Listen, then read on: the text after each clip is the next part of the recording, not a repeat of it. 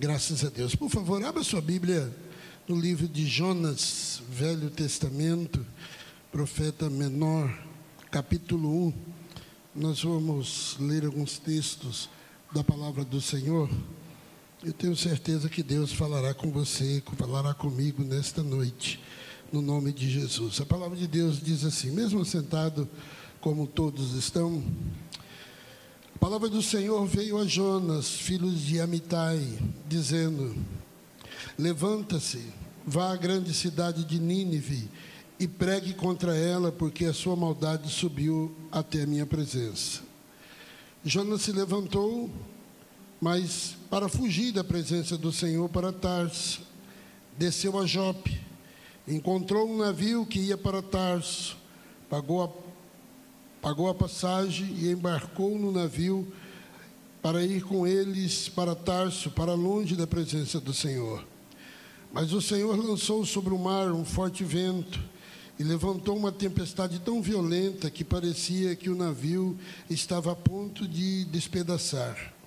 Então os marinheiros ficaram com medo e clamavam cada um aos seus, aos seus deuses, lançando no mar a carga que estava no navio para que ele ficasse mais leve. Jonas, porém, havia descido ao porão do navio e ali havia se deitado e dormia profundamente. O capitão do navio se aproximou de Jonas e lhe disse: O que está acontecendo com você? Agarrado no sono, levante-se, invoque o seu Deus. Talvez assim esse Deus se lembre de nós para que não pereçamos. Os marinheiros diziam uns aos outros: Vamos lançar sorte para descobrir quem é o culpado desse mal que caiu sobre nós. E lançaram sorte, e a sorte caiu sobre Jonas. Então lhe disseram: Agora nos diga, quem é o culpado por este mal que nos aconteceu? Qual é a sua ocupação? De onde você vem? Qual é a sua terra? De quem e de que povo você é? Jonas respondeu: Eu sou hebreu e temo o Senhor, o Deus do céu que fez os, o mar e os, o mar e a terra. Então os homens ficaram com muito medo e lhe perguntaram: O que é isso que você fez? Pois aqueles homens sabiam que Jonas estava fugindo da presença do Senhor, porque ele havia contado. Então lhe perguntaram: O que devo fazer com você para que o mar se acalme? Responderam, disseram isso, porque o mar ia se tornando cada vez mais tempestuoso, e Jonas respondeu: Pegue-me e me lance no mar então o mar ficará calmo, porque eu sei que por minha causa essa grande tempestade caiu sobre vocês. E em vez disso, os homens remavam, esforçando-se para alcançar a terra, mas não podia, porque o mar ia se tornando cada vez mais tempestuoso contra eles. Então clamaram ao Senhor e disseram: Ah, Senhor, rogamos-te que não nos deixe perecer por causa da vida desse homem e não faça cair sobre nós este sangue inocente, porque tu, Senhor, fizeste o que foi do teu agrado. E em seguida os marinheiros pegaram Jonas e lançaram ao mar, e a fúria do mar se acalmou. Então esses homens temeram muito ao Senhor e ofereceram sacrifício ao Senhor e fizeram votos. E o Senhor ordenou que um grande peixe engolisse Jonas, e Jonas esteve três dias e três noites no ventre do peixe.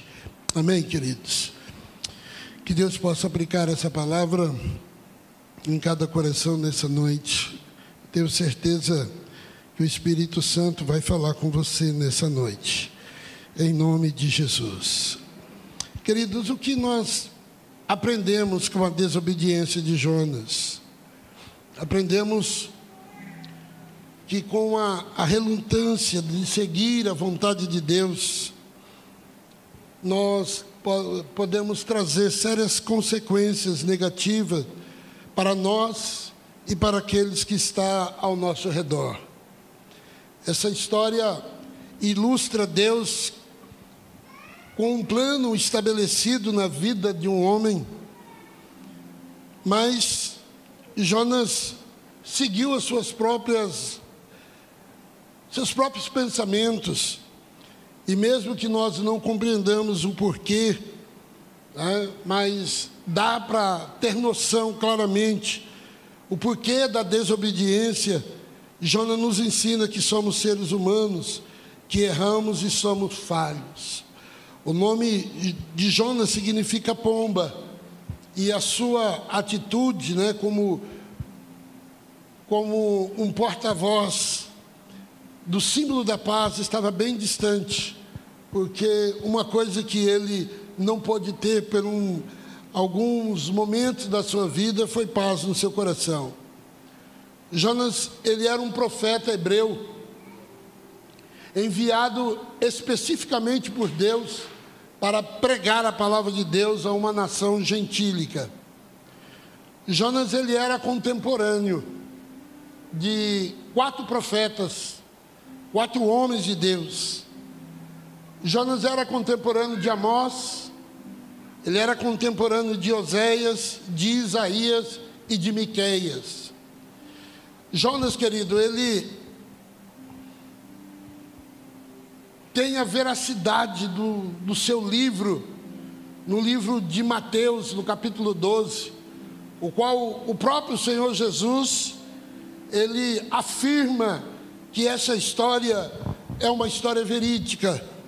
O livro de Mateus, capítulo 12, Alguns fariseus perguntaram para Jesus, querendo ver sinal da parte de Jesus. Então Jesus responde para ele, para eles, que aquela geração perversa, aquela geração adúltera, pedia-lhe um sinal, mas nenhum sinal lhe seria dado a não ser o sinal do profeta Jonas. Então, a Bíblia ela confirma a veracidade da história de Jonas. A Bíblia, ela mesmo testifica a sua palavra. Nós não precisamos de um terceiro, de um quarto livro para acreditar na palavra de Deus. E a Bíblia diz que Jonas ficou três dias e três noites no ventre de um grande peixe. E isso está relacionado com a morte desse período do Senhor Jesus e os três dias que ele demorou, né, que ele ficou para ser ressuscitado. Mas qual que era a missão do profeta Jonas? A missão do profeta era pregar na cidade de Nínive. A Bíblia diz que Deus fala para Jonas: apronte-se e vá para a grande cidade de Nínive. Interessante que a Bíblia fala no livro de 2 Reis, capítulo 14, versículo 25, que Deus havia anunciado a Jonas, que Deus havia falado com Jonas. E agora Jonas é chamado para anunciar um eminente juízo na capital da Síria. E Nínive, querida, era uma grande cidade ela estava adormecida, estava corrompida, estava em decadência. Os seus dias estavam contados. A palavra de Deus diz que o Senhor falou para Jonas que depois que Jonas anunciasse a palavra em Nínive, 40 dias aquela cidade seria destruída. A maldade, a injustiça, a perversidade da cidade chegou diante do trono do Pai. E o livro de Jonas nos ensina que Deus é Deus das nações, e não apenas Deus de Israel. Ele tem direito de julgar quem ele quer e da forma como ele quer. E há uma janela de juízo aqui sobre esta cidade corrompida, do modo que Jonas, querido, é chamado, é chamado para advertir essa cidade o pecado de Nínive já não era apenas um pecado pessoal ou individual. O pecado agora já era um pecado coletivo. Já era um pecado que a Bíblia nos deixa isso muito claro, que chegou até diante do trono de Deus. E não havia promessa, não havia brecha, não havia oportunidade a não ser que dentro de 40 dias após Jonas anunciar essa palavra, aquela cidade seria destruída. Mas percebam a atitude de Jonas, a fuga. A Bíblia diz no versículo 3 que Jonas se aprontou, mas foi para a direção contrária. Ao fugir do Senhor, ele desceu ao porto de Jope, onde encontrou um navio que estava para partir para Tarso. Só para você ter uma noção, Deus estava mandando Jonas aí para Nínive, aproximadamente 700 a 800 quilômetros de onde Jonas estava, um daqui ao centro de São Paulo. Mas o lugar que Jonas tomou decisão de ir, que foi para Tarse, era aproximadamente de 3.500 a 4.000 quilômetros de distância, como daqui no Amazonas, por exemplo, daqui em Manaus. Era o lugar onde Jonas estava tentando sair da presença de Deus. Jonas se revela extremamente um homem cheio de preconceito e indisposto a obedecer o que Deus queria. Ele conhecia Deus e ele sabia que pregando a palavra de Deus, obedecendo a Deus, aquela nação poderia se arrepender e Deus iria poupá-los, como isso aconteceu. Veio ser destruída depois. O livro de Naum conta essa história. Mas, portanto, querido, ele quer sair da presença do Senhor. Ele esquece o que a palavra de Deus diz no livro de, de Salmo. Para onde poderei eu me ausentar? Para onde poderei eu fugir da presença de Deus? Se eu faço a minha cama no mais profundo abismo, ali tu estás. Jonas conhecia a palavra, pois ele era um profeta. E ele sabia que essa viagem demoraria alguns meses. Então, Jonas, ele pensou, passou pela cabeça dele, que se ele fosse muito longe, ele ia sair do projeto de Deus. Deus poderia usar qualquer um dos outros profetas que era contemporâneo dele, como por exemplo o profeta Miqueias ou o profeta Isaías. Jonas, querido, ele queria sair da jurisdição de Deus, da jurisdição de Deus, achando que teria como ele se afastar e Deus usar outro. O profeta, ele estava fora de si. Queridos, todos obedecem a Deus. O vento obedece a Deus. O mar obedece a Deus. Os peixes obedecem a Deus. Mas Jonas queria tomar uma direção fora do contexto que Deus queria para a sua vida. Jonas foge achando que uma mudança de local poderia resolver o seu problema. E uma coisa me chama a atenção: que ele encontrou um navio. Ele encontrou um navio. Uma porta aberta não quer dizer que Deus está no negócio. Tem muitas pessoas que vão se direcionando pela, pela sua própria ótica, pela sua própria decisão, e encontra algumas portas abertas e acha que aquela porta é Deus. Quando Jonas encontra aquele navio ali, meu irmão, que não estava se direcionando para Nínive, mas estava se direcionando para, para Tars, imaginou ele que era a solução. Escute, meus queridos, nem todo navio que você encontra, nem toda porta que você encontra, vai na direção que Deus quer para você. Deus tem algo já estabelecido. E se você não entrar nesse princípio de obediência, você vai colher sérias consequências por você estar fora de um projeto que Deus estabeleceu. Aquele navio estava longe do projeto que Deus tinha para a vida de Jonas. Longe. Agora, Preste bem atenção no que eu vou dizer. Capítulo 3, põe aí, por favor, capítulo 3, versículo 1 do livro de Jonas. Como que Deus é maravilhoso. A palavra do Senhor veio a Jonas pela pela segunda vez. Deus deu uma oportunidade para Jonas. Deus é um Deus gracioso. Deus é um Deus misericordioso. Ele não desistiu de Jonas e ele também não vai desistir de você. Amém? Ele não vai. Deus está revelando nas Escrituras, no capítulo 3, no versículo 1, que Ele é o Deus da oportunidade.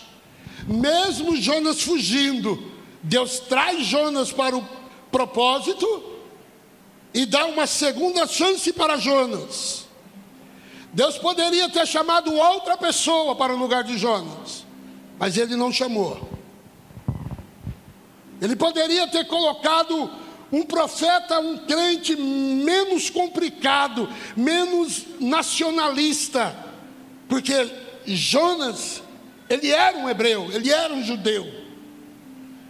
E Deus poderia ter chamado um outro, mas Deus continuou insistindo no plano original estabelecido na vida desse homem com o nome de Jonas. Por isso que a Bíblia diz: veio a palavra do Senhor a segunda vez. A segunda vez. Quem nunca precisou aqui de uma segunda oportunidade?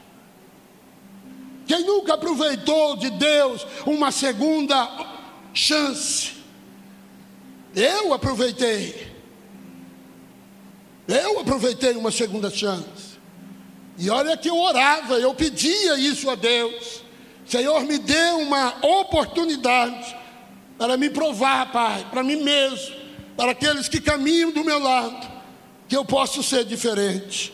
Não há ninguém, querido, que nunca tenha precisado de uma nova oportunidade. E o que alegra o nosso coração é que isso é possível em Cristo Jesus. Você que está aqui nessa noite, entenda isso.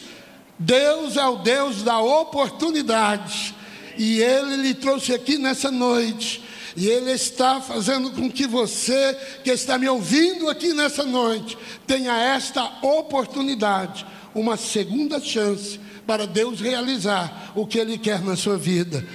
Amém? Vocês estão comigo nesse contexto? Aleluias. Agora, vamos para a aplicação desse contexto. Quais foram as contribuições de Jonas? O versículo 4, capítulo 1, versículo 4, por favor, coloque aí. O Senhor, porém,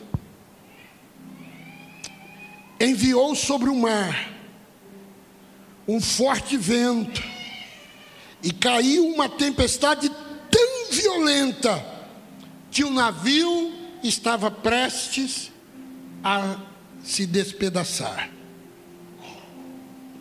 Jonas, ele era um profeta de Deus naquele navio. Deveria ser uma bênção para aquela embarcação deveria ser alegria para todos, deveria mostrar uma integridade para todos, deveria se postar como um homem de Deus. Aquele barco estava protegido se ele tomasse uma atitude correta. Mas o que ocorreu foi que Jonas, ele traz juízo para a embarcação em vez de bênção. Ele traz juízo. Não existe nada mais perigoso na vida de um cristão, na vida de um profeta, você andar com pessoas que está fugindo de Deus. Se você tem um amigo, se você tem uma pessoa que você sabe que está fugindo de Deus, o meu conselho é você se afastar desse, dessa pessoa. Se afasta. É melhor você ficar longe. A Bíblia diz que os marinheiros jogaram ao mar as cargas do navio, na tentativa de evitar um naufrágio. Mas o peso da embarcação ainda estava dentro do barco. O peso da embarcação não era as cargas, o peso da embarcação era Jonas. Jonas era o motivo daquela grande tempestade. E a Bíblia diz que o Senhor enviou um forte vento, uma tempestade violenta, o navio estava prestes a, a se despedaçar, com muito medo, versículo 5: os marinheiros clamaram aos seus deuses para socorrer e lançava as cargas ao mar para deixar o navio mais leve, enquanto isso, Jonas, o profeta, fujão, o profeta, o homem de Deus em desobediência, profundamente num sono, dormindo. O Senhor enviou sobre o mar. Pode ver lá, se não foi o Senhor. O versículo 4, põe aí novamente, só a parte A aí. Só para vocês entenderem. Olha lá. Mas o Senhor lançou sobre quem que estava tratando? Era o Senhor. Quem estava tratando com aquela embarcação era o Senhor. O Senhor lançou sobre o mar um vento forte, uma tempestade. O navio estava pronto quase para se despedaçar. As cargas foram lançadas ao mar para deixar o navio mais leve. E o navio continuava pesado. Porque o maior peso daquele navio era Jonas. E Jonas dormia lá no porão. Olha o versículo 6, por favor. O versículo 6, 1, 6. O capitão do navio aproximou-se de Jonas e lhe disse: O que está acontecendo com você, agarrado no sono? O que está acontecendo com você, agarrado no sono? Levante-se, invoca o seu Deus. Talvez assim esse Deus se lembre de nós e possa ter misericórdia de nós. Talvez Ele poupará nossas vidas. O capitão aqui, ele faz quatro perguntas para Jonas. Tardia. Essa pergunta você deve fazer antes de assinar o documento com sociedade, com ímpio. Essa pergunta você deve fazer antes de você entrar dentro de uma embarcação com alguém. Antes de você convidar para entrar no seu carro. Antes de você convidar para entrar na sua casa, meu irmão, tome o máximo de cuidado.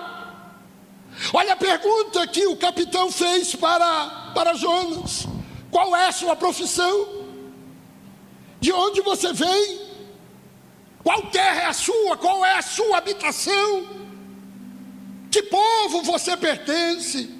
Meu irmão, pergunta feita tarde demais. Essas perguntas deveriam ser feitas quando Jonas chegou lá para comprar, para comprar o ingresso, para comprar o bilhete, para entrar naquele navio. Mas tem pessoas que acham que o negócio é só ganhar. Não importa o que está acontecendo. Eles só se preocuparam em saber quem era Jonas, depois que perderam a carga, depois que perderam o que eles tinham guardado para aquela longa viagem. só foram des despertar, só foram se preocupar depois que o vento bateu forte, depois que eles perderam quase tudo.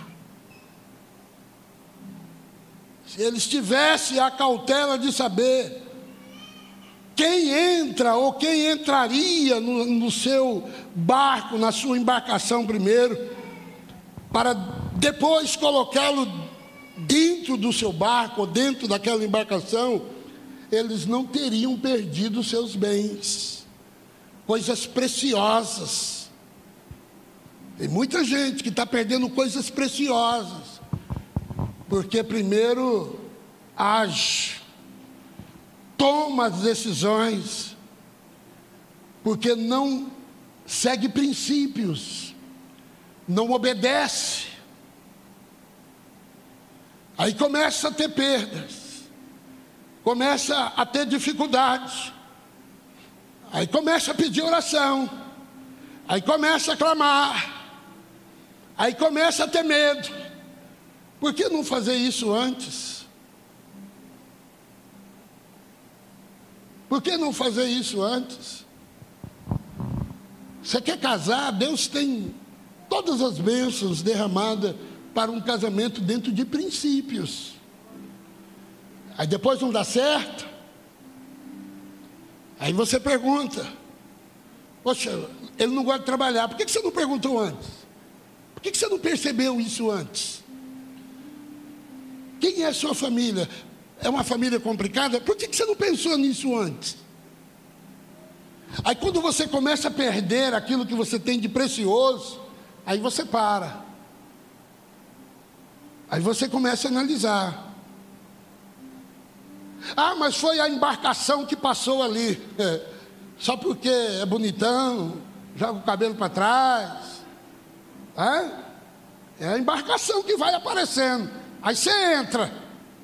Depois você chora. Depois você crema. Agora você está percebendo que a pessoa não gosta de orar, não tem compromisso com Deus, se você não vir no culto, ele também não vem.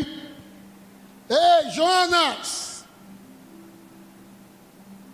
Cadê o capitão desse barco da sua vida? Você vai deixar o barco ir à deriva?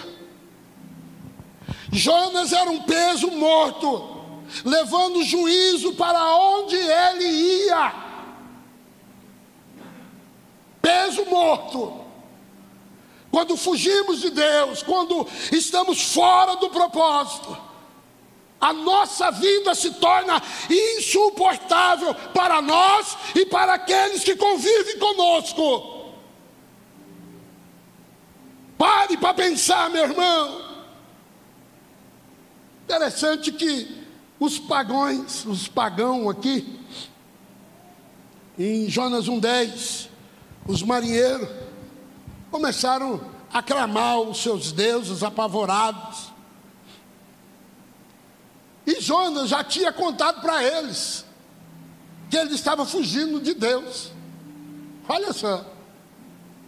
Jonas já tinha contado para eles. Esta viagem de Jonas, querido, ia durar seis meses.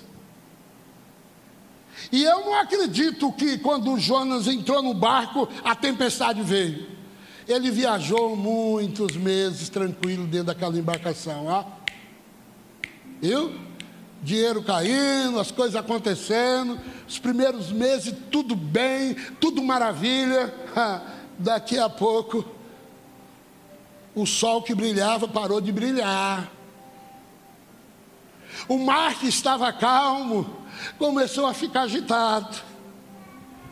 E Jonas, lá tranquilo, conversando com aqueles homens, aqueles marinheiros, rindo, falando para eles assim: Eu estou fugindo de Deus. Os caras, é, é, legal, é. E Jonas contou tudo para eles. E a tempestade vindo. O Senhor só olhando para Jonas assim: Eu vou te pegar. E Jonas tranquilo, dormindo, como se nada, nada, nada fosse acontecer. Interessante que quando esse capitão pergunta para Jonas. Põe o versículo 9 aí para mim, por favor. Pergunta para Jonas, aí Jonas fala assim: Ah, eu sou hebreu, eu sou um judeu, eu temo o Senhor. Ó, crente, eu temo o Senhor, o Deus do céu, que fez o mar e a terra. Continua, põe o versículo. Olha lá. E Jonas, então os homens ficaram com medo. Quando ele disse quem ele era, os homens ficaram com medo, ficaram apavorados. Pois Jonas lhe havia contado que ele estava fugindo do Senhor que fez os céus e fez a terra. O que não me entra na cabeça é que ele diz que é adorador a Deus. A minha tradução diz: Eu adoro o Senhor. Ô oh, meu irmão, como pode um adorador desobedecer a Deus? Um servo. Eu sou adorador de Deus. Mas ele mandou ir para lá e eu estou indo para cá.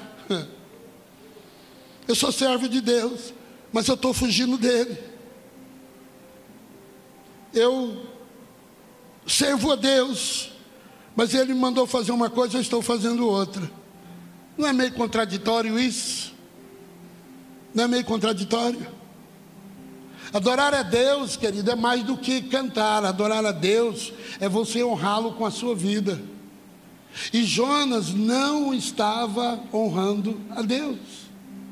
Não estava. O maior inimigo da igreja são aqueles que dão mau testemunhos, que vai em contradição daquilo que a Bíblia nos ordena. Como isso é terrível. Você quer um conselho? Fica longe de Jonas. Tem muitos fujão por aí. E é por isso que as coisas não dão certo. Aproveite o que Deus fez com Jonas, e o que ele fez comigo, e o que ele vai fazer com você. Se você quiser aproveitar, João 3:1, Jonas 3:1, pela segunda vez, Deus falou com Jonas. Se você não obedeceu na primeira, obedeça na segunda. Obedecer é melhor do que sacrificar. Se Deus tem um propósito, não fuja do propósito de Deus. Você recebe essa palavra em nome de Jesus? Não fuja do propósito de Deus na sua vida. Se aperfeiçoe. Vai aparecer barcos na tua frente aí para você mudar o rumo. Faz isso não. Aquela tempestade,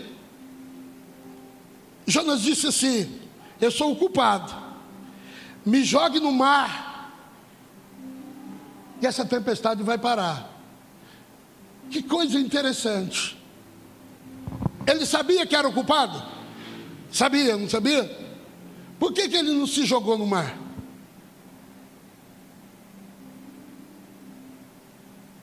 Foram os marinheiros que jogaram ele no mar, com a ordem do capitão. Tem muita gente que está em barcos de fuga que quer tomar decisão. Meu irmão, quando você está numa tempestade, aprenda a ouvir quem é superior a você. Jonas poderia falar assim: ó, eu sou o culpado, todo mundo chega para lá, vai para lá para trás. A tempestade vindo, aquela, o barco, né? De um lado e do outro, o navio de um lado e do outro. E tá, ele poderia ter feito assim, ó. ó mas ele não fez isso. A Bíblia diz que os marinheiros pegaram Jonas, ó. Um, dois, e ó, jogaram aquela onça. Hein? E Jonas. Sabe por que, que o tempo ainda não parou, a tempestade na sua vida? Sabe por que, que você está jogando muita coisa fora ainda e não entrou dentro de um propósito? Porque as decisões quem tem tomado é você. eles não queriam jogar Jonas no mar. A Bíblia diz que eles tentaram ainda remar. Remar, ficaram. E a tempestade só aumentou. Aí o capitão entendeu. Está na hora de jogar o peso para fora. Está na hora de tratar com esse peso. Aí então, jogaram lá. E não pensa você que Deus abandonou ele, não.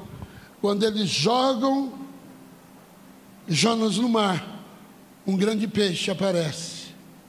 Olha a providência. Engole Jonas.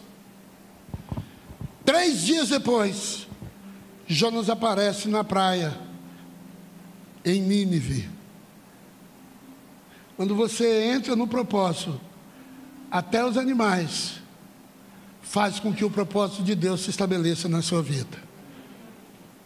Entra dentro do propósito. Não saia do propósito de Deus. A desobediência vai te levar a perder tudo o que você tem. Tudo. Amém? É pesado, né?